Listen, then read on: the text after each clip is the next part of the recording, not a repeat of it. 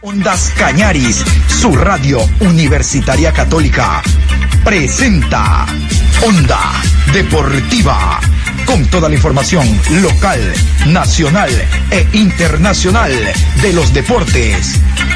Comenzamos.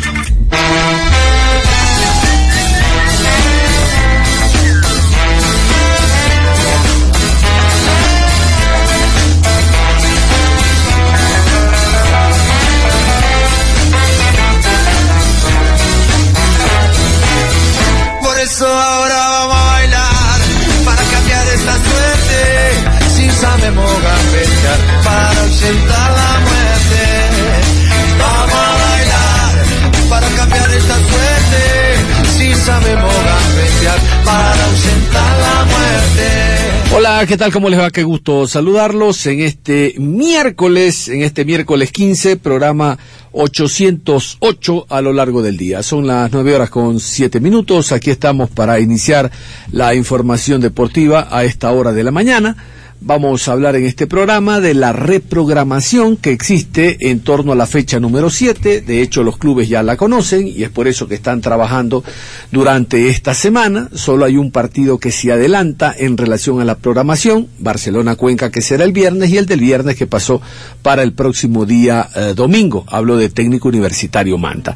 Pero vamos a hablar del tema selección ecuatoriana de fútbol. Está listo todo para que en Guayaquil se juegue el 7 de octubre la fecha correspondiente a la eliminatoria suramericana, Ecuador ante Bolivia. En el Estadio Monumental será el, es, el es el escenario escogido para ese compromiso. Eh, se habla de las 19 horas inicialmente, hoy ya hay un nuevo horario tentativo, 19 horas con 30. En todo caso, todo está listo ya eh, para recibir a la selección ecuatoriana de fútbol, el hotel de concentración, el lugar donde va a entrenar la selección, y uno pensaba, a ver, el estadio monumental, no, no, ahí se va a jugar, la cancha alterna Sigifredo Gapito Chuchuca, no, no, ahí ha de estar Barcelona, el estadio Capo, el del MLE, no, no, Torre Mar, Torre Mar es una institución educativa que tiene un complejo al norte de la ciudad, en el sector de los Ceibos, ahí sería el lugar donde la selección entrenaría y haría parte de todo el trabajo logístico pensando en el encuentro ante la selección boliviana. Les adelanto que el día viernes en Guayaquil va a estar presente el capitán Zapata para conjuntamente con Ministerio de Salud, Ministerio de Gobierno, Policía Nacional, estar en el Estadio Monumental para observar el protocolo sanitario y demás para permitir el aforo aquel del 35% de personas. Hablamos de eh, 17 mil que entrarían en el Estadio Monumental. Eh, eh, porque el aforo inicial que se dio carta blanca fue para el estadio de Liga de Quito, el estadio Rodrigo Paz. Este es otro escenario, pero no estando en estado de excepción la ciudad de Guayaquil, ninguna provincia, ninguna ciudad, no habría mayor inconveniente.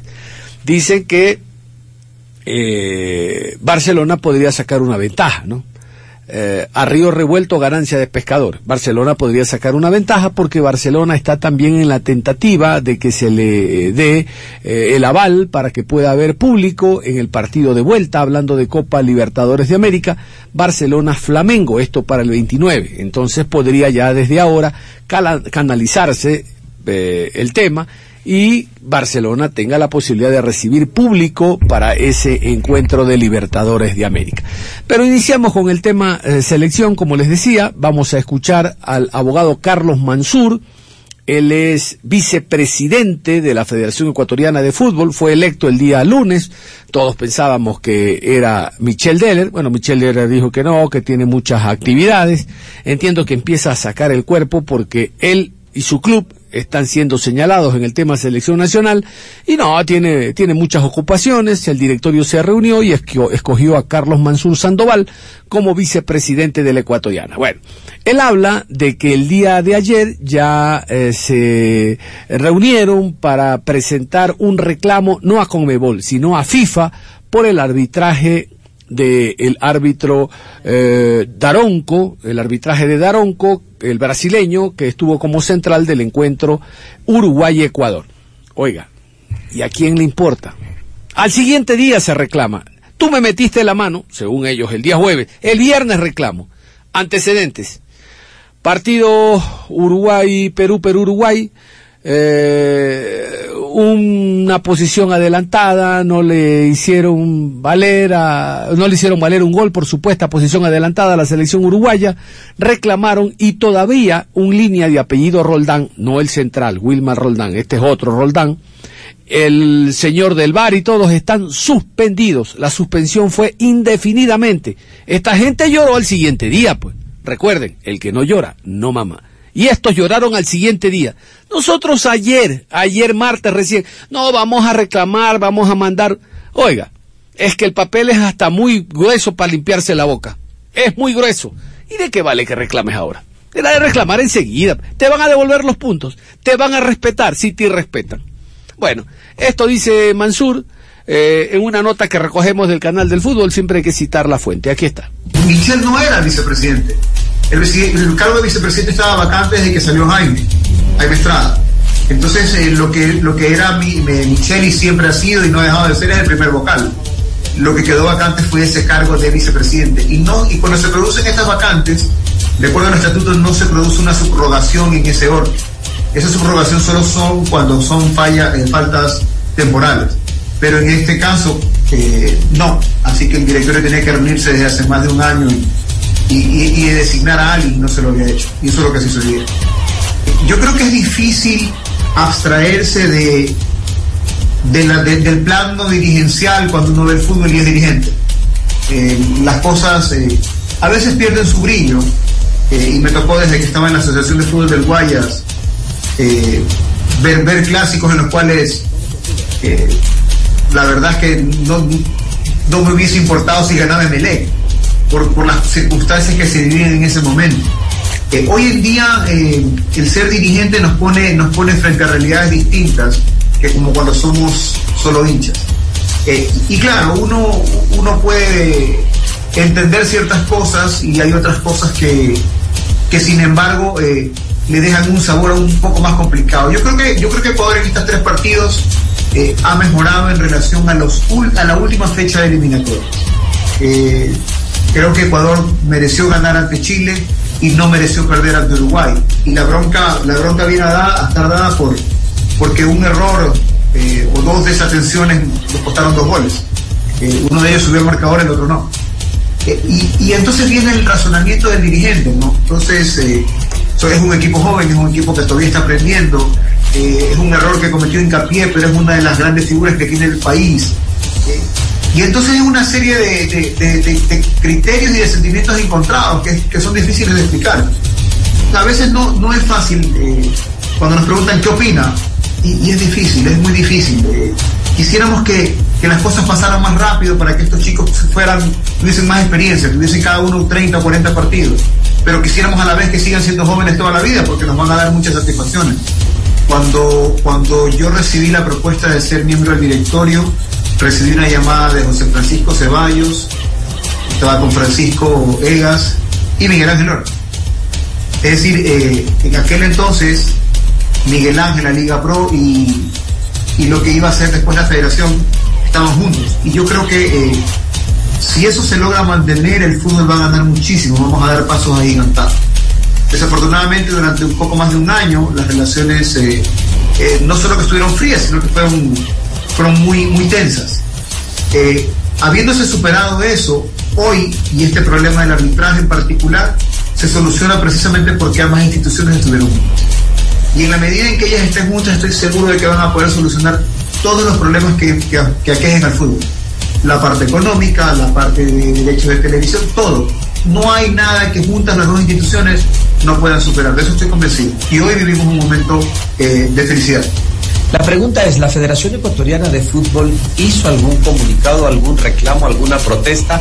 ¿O si lo va a hacer porque no sé de qué otra manera el fútbol ecuatoriano se puede hacer respetar ante un eh, arbitraje tan pésimo y que nítidamente nos ha perjudicado, abogado? Eh, hoy revisé uno de los borradores eh, de la carta que se va a presentar. Sí, se va a presentar un reclamo. Es ante FIFA, no es ante Conmebol. Y es una carta que requiere algunos detalles técnicos. Y entonces se pidió a la Comisión Nacional de Arbitraje que emitiesen un informe sobre el arbitraje. Lo revisé el día de hoy, eh, Francisco lo va a ver el día de mañana y supongo yo que si está todo ok será enviada mañana mismo a FIFA. Pero es con FIFA, ¿no? Ahora, eh, no es, no es el, el reclamo que nuestros dirigentes normalmente hacen después de una cosa así, aunque ganas no faltan. Eh, es una carta bien, bien presentada, es una carta sustentada en, en imágenes, en, en, documentos. ¿Cambia eso el resultado? No, no lo cambia. Pero, pero nuestro pedido en particular es que se tome mucha atención sobre lo que está pasando y que se tome más cuidado con los árbitros que se señala, que se, que se designan para los partidos de Ecuador. Eh, así que espero que de alguna manera surta efecto. Onda Deportiva. Son las nueve horas con 16 minutos. No solo es el arbitraje, sino también el planteamiento. Si te haces la táctica del murciélago, guindándote del palo los 90 minutos, difícilmente vas a marcar un gol. Y lo más seguro es que te marquen porque la concentración no es prioridad casualmente del futbolista ecuatoriano. En el primer despiste, te vacunan.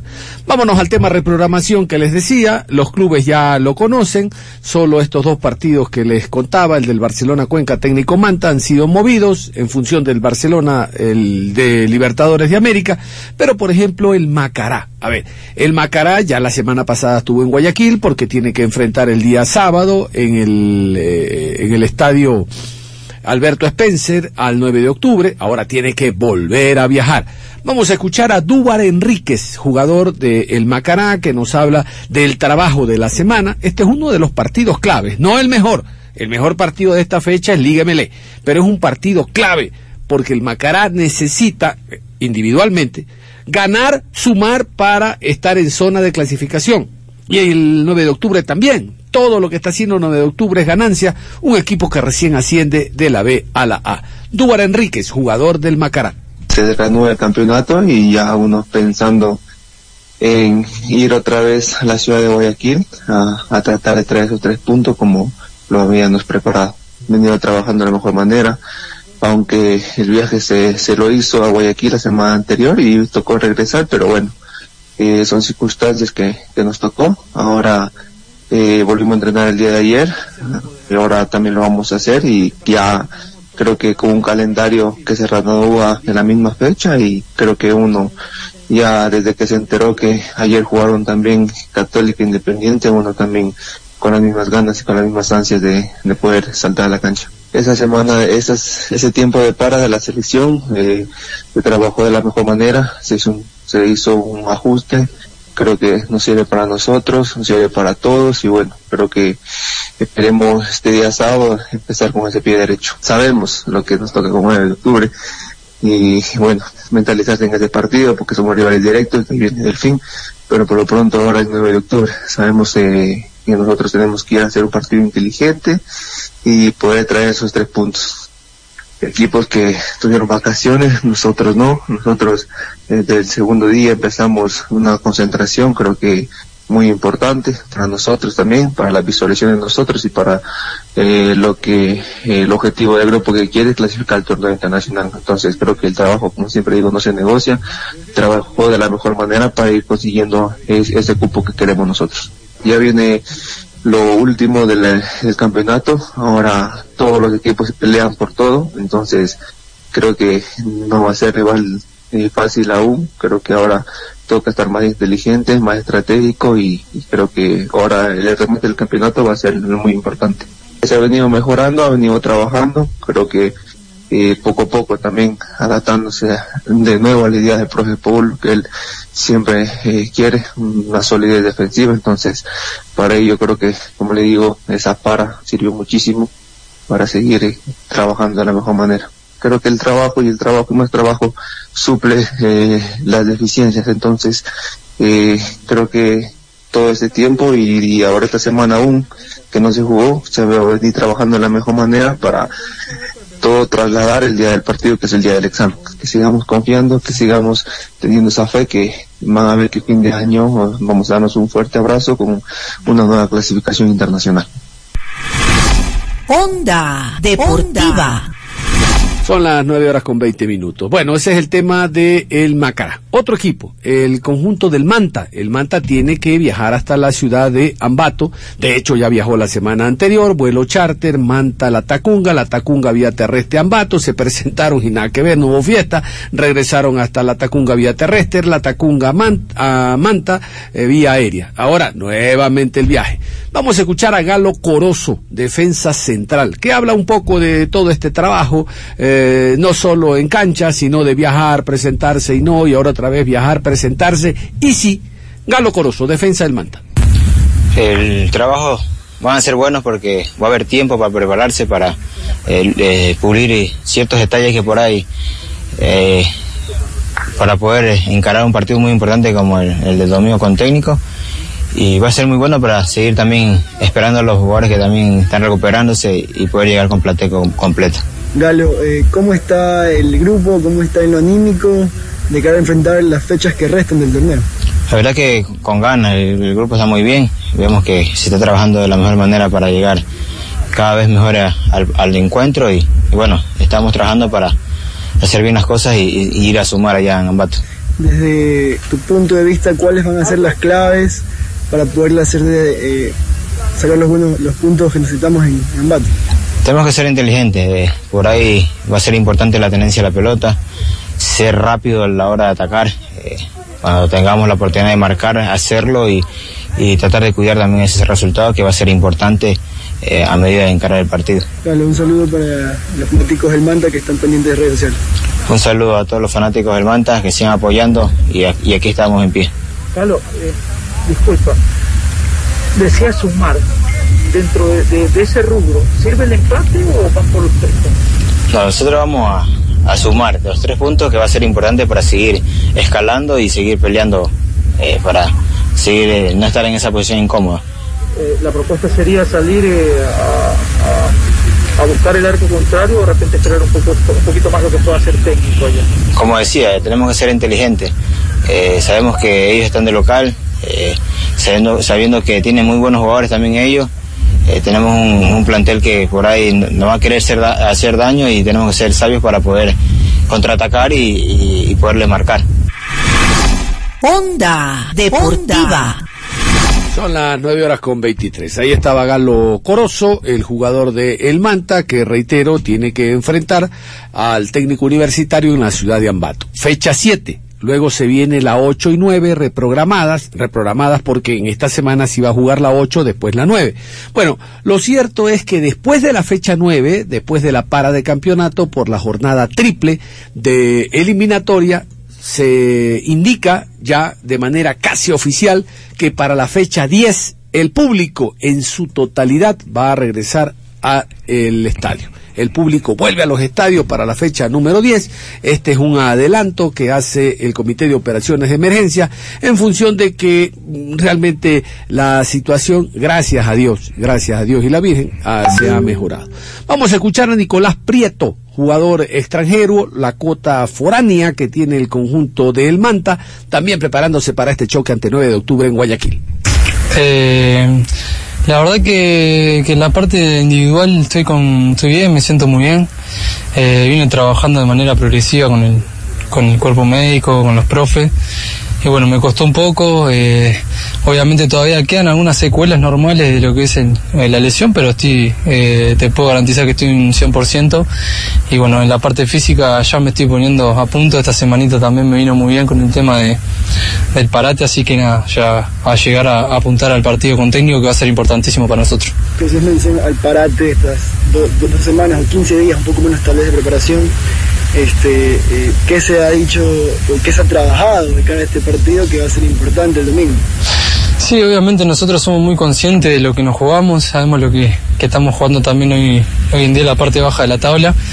Eh, bueno, para nosotros todos los partidos eh, van a ser una final, este obviamente es partido especial y es importante por el tema que te repito, por el, este, por la parte de baja de la tabla, pero eh, en la parte grupal y en la parte del cuerpo técnico se, remarca bastante de que, van a ser todos los partidos muy duros y bueno, vamos a tratar de, de poder sacar un resultado positivo que yo creo que es muy probable, así que eh, estamos con confianza, venimos trabajando muy bien y bueno, eh, vamos con todas las pilas para, para poder llevarnos a tres puntos importantísimos. De todo, eh, del, análisis que tú haces en lo personal, eh, lo que has hablado con tus compañeros, ¿cuáles crees que serán las claves para poder sacar los puntos suficientes o necesarios en, el combate?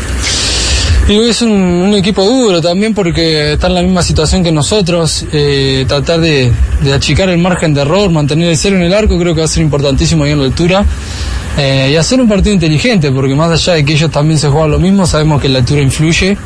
Este, y bueno, va a ser un partido largo, así que yo creo que hay que jugarlo con, mucha cautela, eh, ser pacientes y mantener el cero, creo que va a ser importantísimo.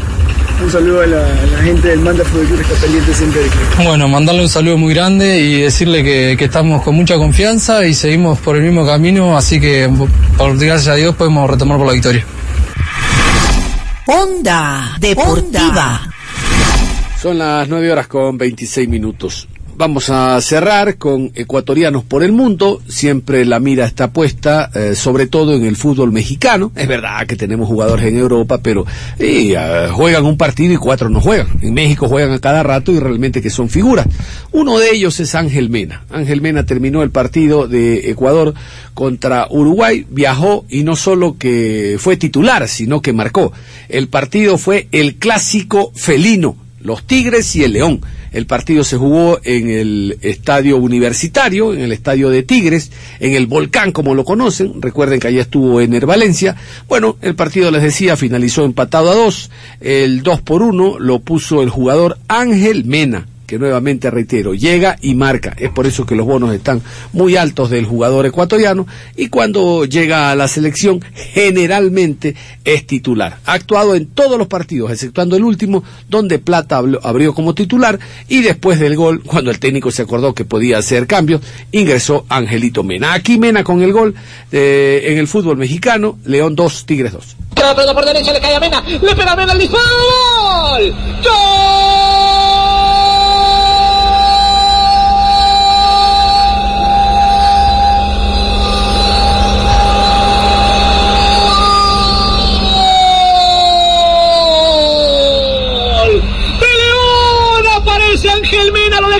Solo, va el disparo de derecha cruzado al segundo palo, Nahuel Guzmán se entiende, pero no la alcanza, no la raspa, no nada, está noqueado el conjunto de Tigres en una jugada que parecía no tener absolutamente nada, por el sector izquierdo llega el error defensivo, se cae de hambre Roble Reyes y después aparece León Cejan, perfecto sin marca por derecha, entrando al área, Ángel Mena que solamente se remite a colocar la pelota ras de pasto, segundo palo, dos a tiro, la fiera le pega a los Tigres, el visita mi estimado Víctor del Río. Lo voy a decir hasta con una palabra. ¿Qué carajo le está viendo Hugo Ayala al, delantero? O sea, se le queda viendo con cara de... A ver, vas a pegarle, pégale. No te preocupes, no voy a salir a esta parte, no te preocupes, aquí te veo como le soy el mejor espectador de fútbol. Es increíble. Muy bien, ahí estaba el gol de Ángel Mena, el ecuatoriano en el fútbol mexicano, Tigres 2, León 2. Esto es lo último de Mena, lo último que marcó. Nada más, vamos a cerrar la información invitándolos en horas de la tarde, después de las 13 horas con 30, tenemos un informe total y completo del Centro Deportivo Olmedo. Ya hubo elecciones, pero lamentablemente el nuevo presidente o el nuevo directorio no se puede hacer cargo y el Olmedo sigue en el tobogán del el descenso. De ese tema le vamos a hablar íntegramente en horas de la tarde. Nada más, un abrazo. Gracias, mi querido Adrián, por la mano. Un abrazo, nos vamos. Continúen en sintonía de Ondas Cañares.